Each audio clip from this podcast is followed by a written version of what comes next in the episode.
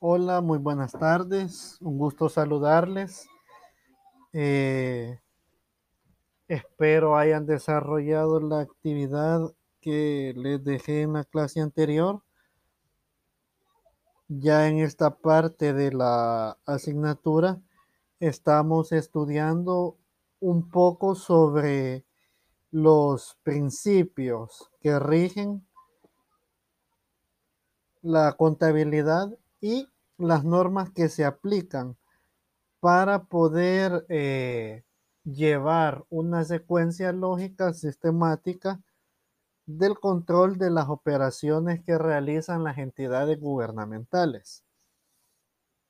Siempre haciendo hincapié que este tipo de contabilidad va a partir del elemento presupuestario. Y asumiendo esa premisa, vamos a estudiar otra serie de normas. Todo este basamento técnico eh, nos va a servir para cuando lleguemos a la parte de los registros.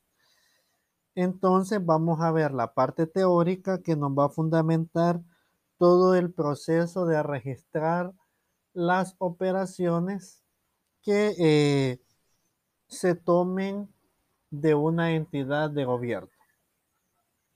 Para ello vamos a empezar con la norma sobre el registro contable del impuesto a la transferencia de bienes muebles y a la prestación de servicios, mejor conocida como IVA.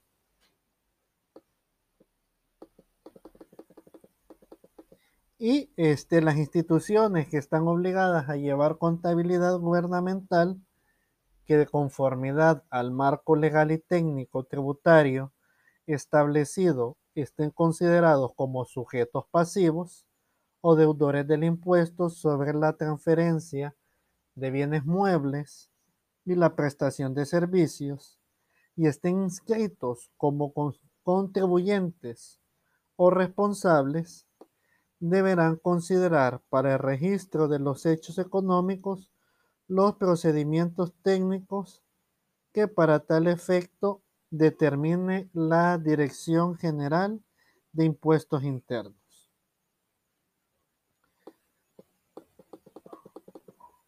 Aquí este, retomamos los elementos que entran en juego en la parte de la eh, del impuesto sobre, perdón, del impuesto del IVA.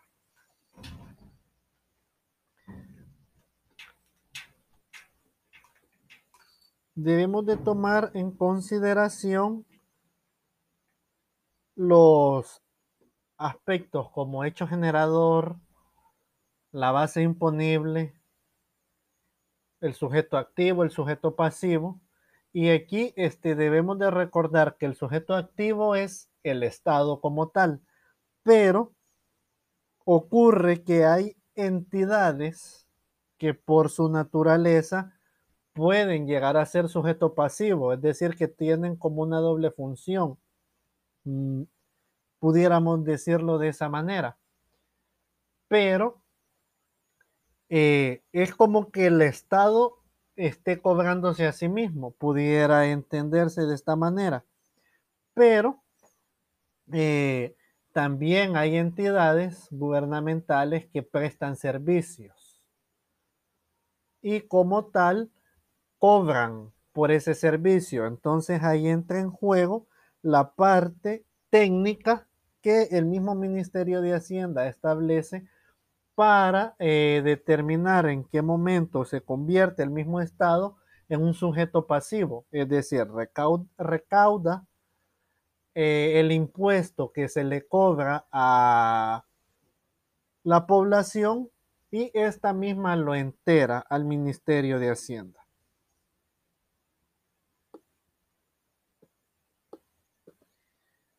Y eh, para eso podemos mencionar un caso. Se ha considerado una institución descentralizada asignada como agente de retención y además contribuyente del impuesto.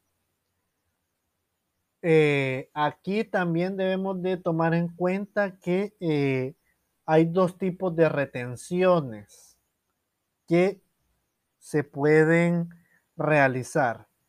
La retención del impuesto sobre la renta, que es cuando una entidad de gobierno eh, hace la función de contratar a una persona por honorarios, del honorario que se le está pagando, se retiene el 10% y al igual eh, del IVA. También está esa parte de la agente de retención que lo detalla de una, eh, de una manera más explícita el código tributario, cómo funciona esta figura. Entonces, la entidad descentralizada puede tener esta doble función. A la vez que retiene, también está inscrita como contribuyente. Porque este, no todas las entidades de gobierno van y se registran. Como les decía, todo dependerá de la naturaleza de la institución. ¿Y cómo haríamos en este caso? La aplicación y registro del impuesto. Respecto a la compra de bienes y servicios grabados, deberán identificarse por separado el impuesto causado y registrarlo como un IVA crédito fiscal, tal cual eh, funciona para una entidad privada, recordemos que el crédito fiscal se detalla. Eh, no así cuando se entrega una factura, que ya el impuesto va sumado eh, al precio de venta, pero cuando la entidad está registrada como un contribuyente, tiene la obligación de emitir comprobante de crédito fiscal y en ese documento hacer la separación del precio, eh, el valor de la venta y se detalla el impuesto que se está cobrando. Entonces, como les decía, funciona tal cual eh, como se ha venido practicando en las contabilidades anteriores.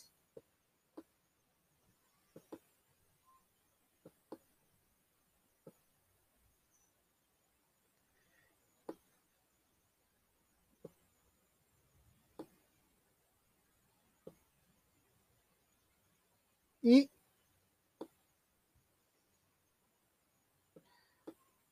esto que, que nos eh, que con, esta aclaración debemos de eh, considerar ese aspecto, que no todas las entidades van a tener la doble función, agente de retención y a la vez ser también un contribuyente. Y para la determinación del impuesto al final del periodo, ¿qué hay que hacer?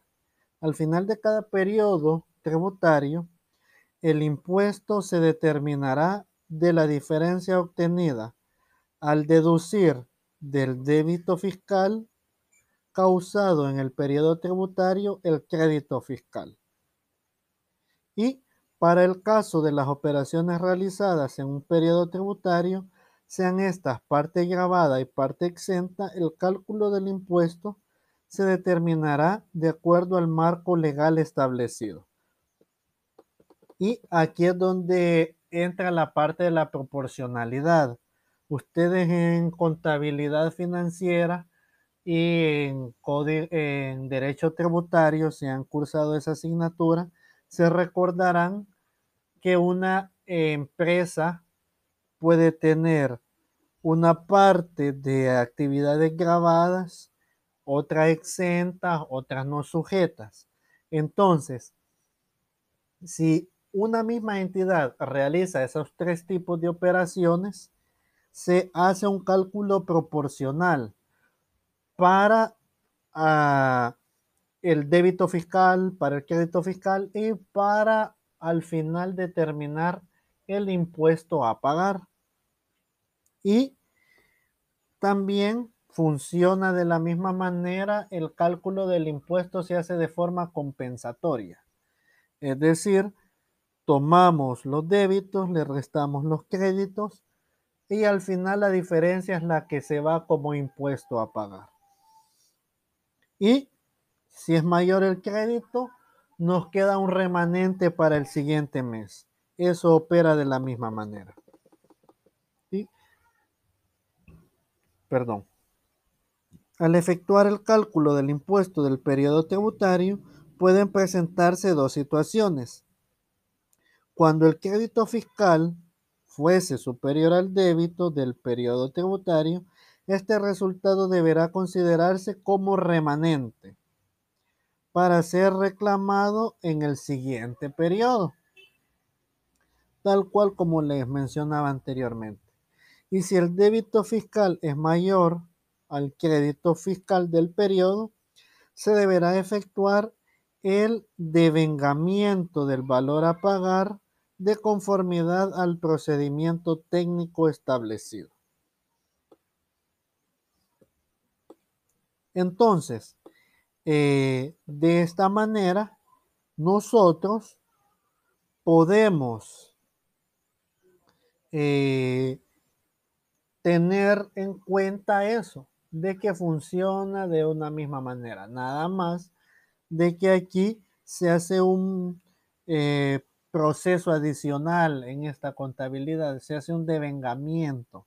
Es decir, se está determinando cuánto es lo que se va a pagar para al final del periodo hacer esa transferencia al Ministerio de Hacienda.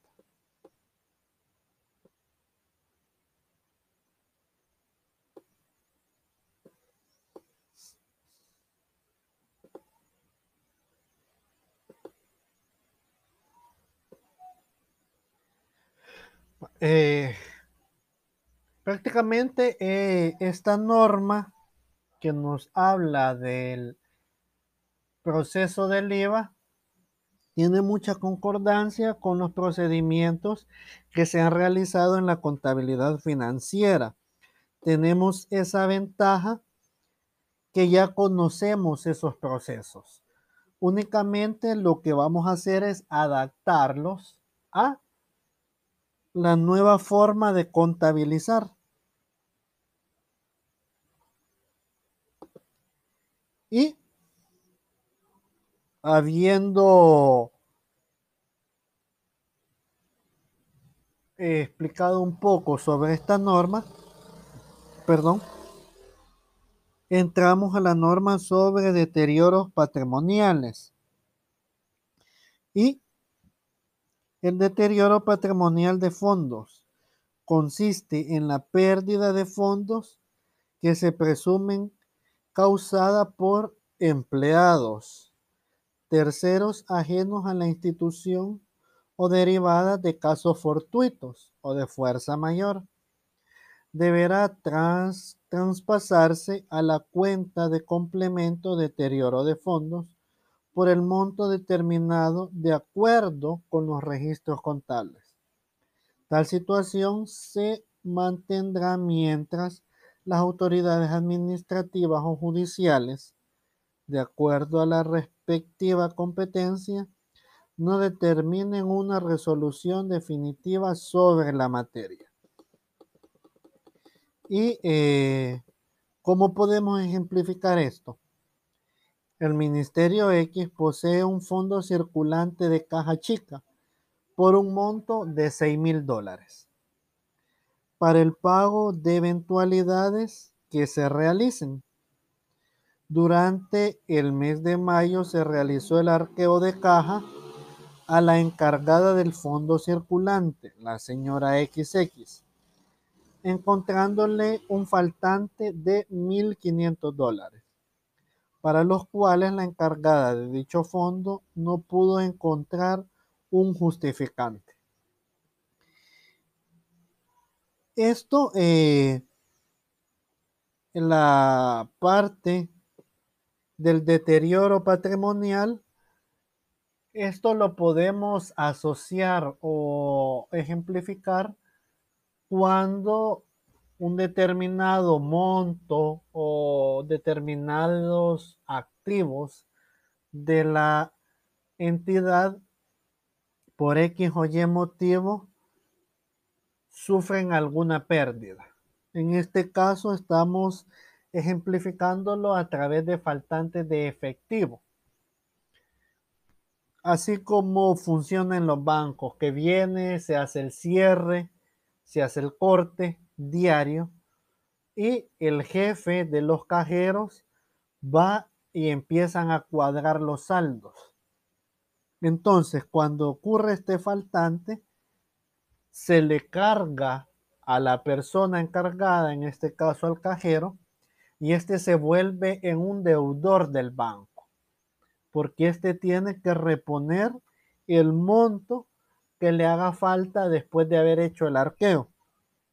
Entonces, al igual en esta entidad, en este Ministerio X, se hace el proceso del arqueo de caja para cuadrar el monto que se asignó para la caja chica y lo que tiene disponible la persona responsable.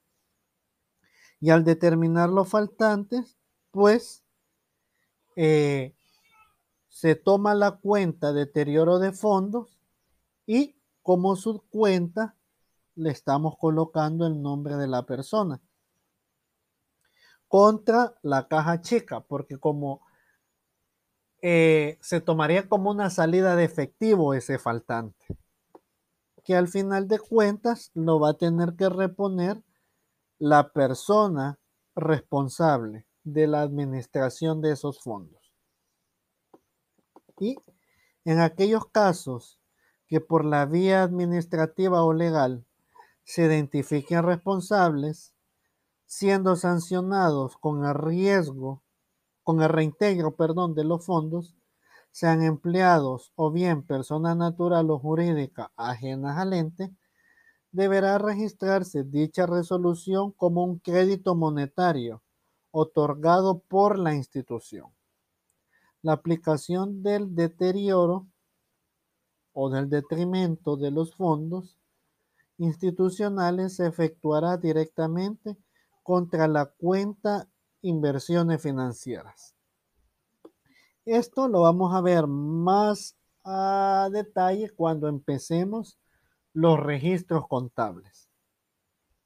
Y los tratamientos contables que se aplican para los deterioros de fondos pueden ser cuando el infractor es empleado y el pago es descontado a través de planilla. Esta puede ser una primera opción. Ya se determinó que fulanito de tal es la persona y entonces eh, se trabaja bajo la función que se le ha dado un crédito.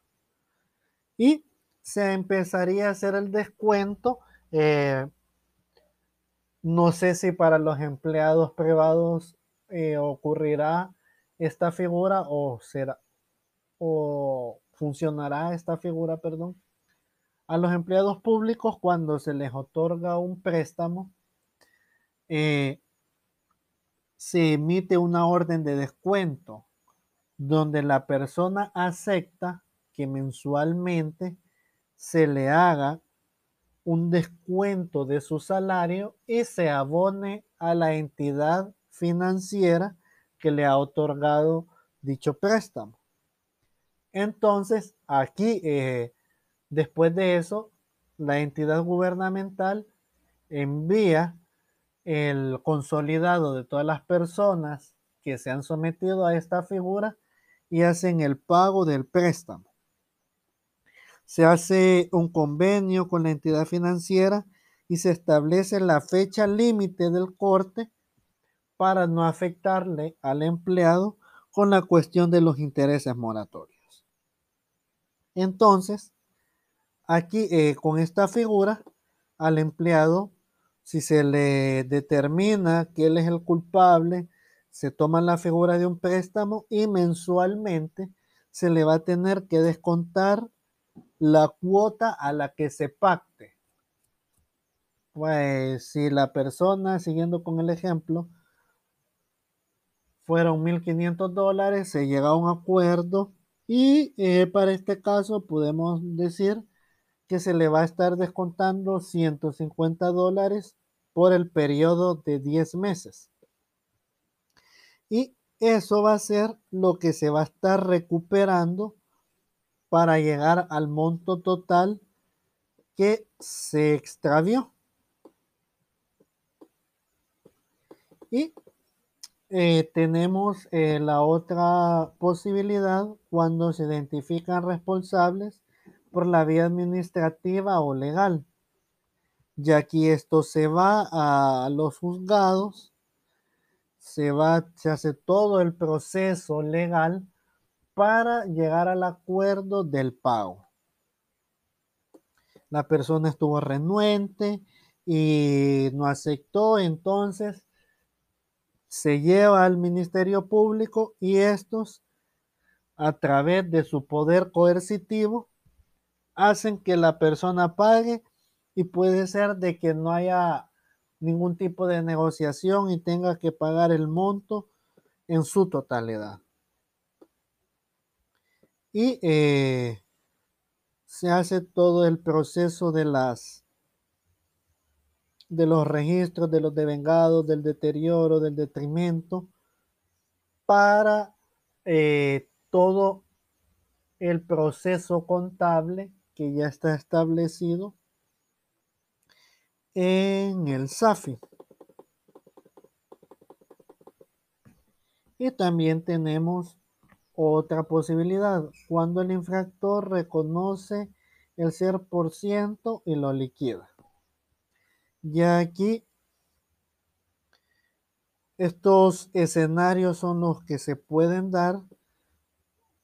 La persona decide que va a pagar el 100% sin necesidad de ir a la fiscalía, sin necesidad de hacer todo ese proceso engorroso con el Ministerio Público. Y ella, por mutuo propio, decide y paga. Cancela la totalidad de la deuda que se le atribuye.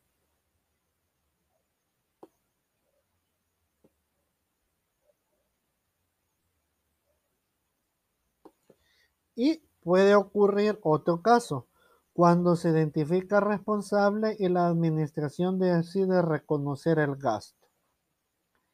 Y aquí la entidad eh, asume esa pérdida y la traslada a un gasto.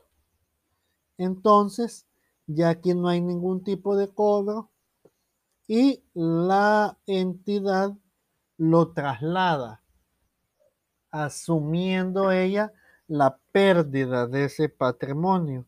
Entonces el deterioro patrimonial pasa a ser un gasto en la entidad.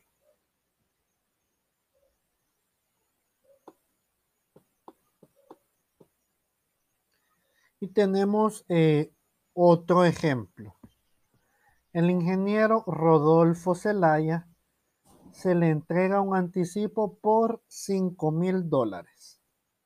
Por la compra de papelería por mil dólares y combustible por 2.700 que serán utilizados consumo que serán utilizados perdón consumidos por el Ministerio X, de los cuales al momento de la liquidación presenta un faltante de 1.300 dólares, los cuales él se hace responsable de su reintegro. Aquí eh, se utiliza la figura del anticipo empleados y para asignarle el dinero, los 5 mil dólares que va a utilizar y de ahí se va haciendo el registro de las operaciones de la compra de los materiales, eh, la compra de combustibles para determinar el eh, registro contable y se hace la respectiva cuadratura.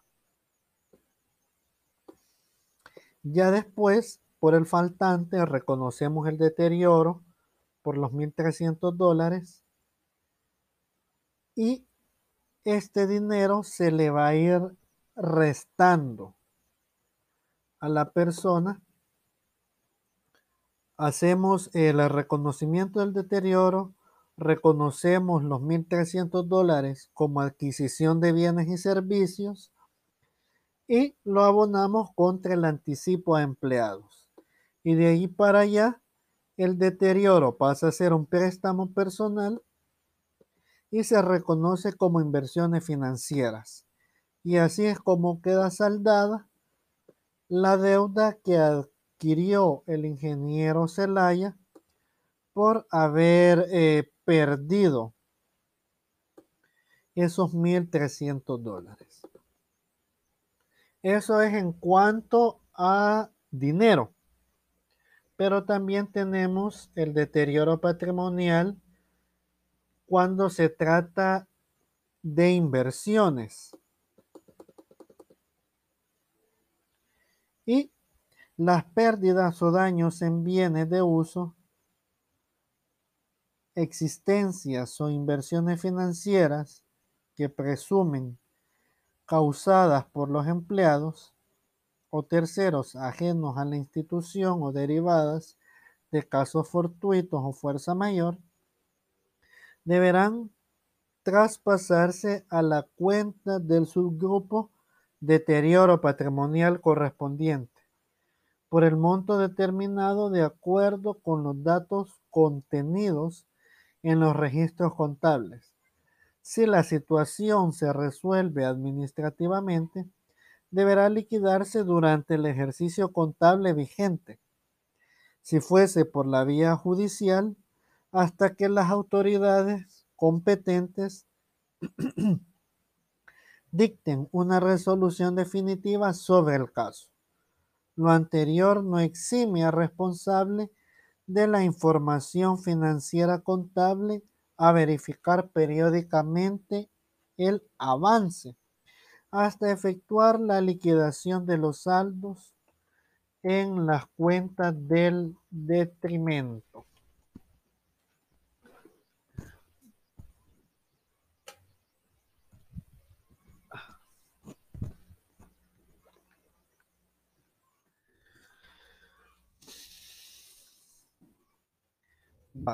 Aquí eh, podemos citar el ejemplo que el encargado de activo fijo reporta el extravío, probabilidad de robo puede darse,